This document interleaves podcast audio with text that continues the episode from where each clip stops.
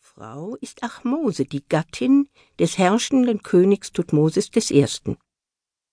Und das Kind? Es heißt Hatschepsut. Ihr war es bestimmt, als weiblicher Pharao die Geschicke Ägyptens über mehr als zwanzig Jahre zu lenken. Doch ungefähr ein Vierteljahrhundert nach ihrem Tod setzt eine Verfolgung ein, die fast zur völligen Auslöschung der Erinnerung an ihre Person führen sollte. Auf den Tempelwänden wird nun ihre Geburtsgeschichte erzählt. Die Geschichte von einem göttlichen Vater und einer irdischen Mutter. Sie erscheint uns in wundersamer Weise vertraut. Göttlicher Vater, irdische Mutter, da klingt doch etwas an aus unserem christlichen Weihnachtsevangelium erinnert an Empfängnis und Geburt des Gottessohnes Jesus Christus. Hier berühren sich die mythologischen Bilder des christlichen Credos mit dem uralten Mythos des ägyptischen Königsdogmas. Wunderbare Empfängnis und Geburt als Kennzeichen eines Menschen, der gleichermaßen dem göttlichen wie dem menschlichen Bereich angehört. Es sind vor allem die Bilder, die sich gleichen. Die Botschaft vom christlichen Erlösungsgedanken ist natürlich eine ganz andere. Da aber seit Hatschepsut der Geburtsmythos bis in die griechisch-römische Zeit weiter tradiert wurde, könnte die Spur tatsächlich bis zum Lukasevangelium führen. Die Göttlichkeit des Königs die Gotteskindschaft ist im alten Ägypten Teil des Königsdogmas. Die Wurzeln reichen bis tief in die vorgeschichtliche Zeit zurück. Mythen berichten von der Herrschaft von Göttern und Halbgöttern.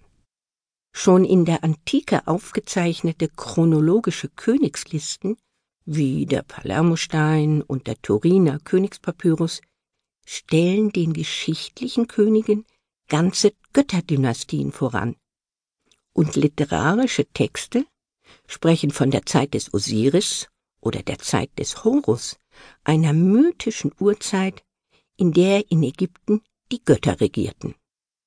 Als sich diese von ihrer Herrschaft auf Erden zurückzogen, traten die irdischen Könige als legitime Erben an ihre Stelle. Sie verstanden sich zunächst als Inkarnation des Himmelsgottes Horus und behielten die Erwähnung dieses Gottes im ersten Namen ihrer Königstitulatur bei. Ab der vierten Dynastie wurden sie zu Söhnen des Sonnengottes Re, und der Titel Sohn des Re leitete seitdem ihren Geburtsnamen ein. Die Göttlichkeit der ägyptischen Könige beschränkt sich aber allein auf das ihnen von den Göttern übertragene Amt als Herrscher von Ober- und Unterägypten. Im Rahmen dieses göttlichen Auftrags sind sie vollkommener Gott. Dagegen wird die Person des Herrschers als Hem bezeichnet, herkömmlich mit Majestät übersetzt. Als solcher ist er ein sterblicher, dem irdischen verhafteter Mensch. Durch die gesamte ägyptische Geschichte zieht sich jedoch das Bestreben der Könige, schon im Diesseits selbst göttlich und nicht nur die Söhne eines Gottes zu sein, die erst nach dem Tod ihren göttlichen Vätern gleichgestellt werden. War im Alten Reich, das ist die Zeit von circa 2700 bis 2100 vor Christus, die gottgleiche Stellung des Monarchen noch unbestritten, so zeigte sich im Zusammenbruch der alten Ordnung und den nachfolgenden Wirren die ganze Verwundbarkeit des Königs als Mensch. Die negativen Erfahrungen aus dieser Zeit prägen auch noch die ausdrucksstarken königlichen Darstellungen im Mittleren Reich, die Zeit von circa 2100 bis 1800 vor Christus, deren Gesichter überwiegend von Skepsis und Sorge gezeichnet sind, als ahnten sie das kommende Ende ihrer Dynastie.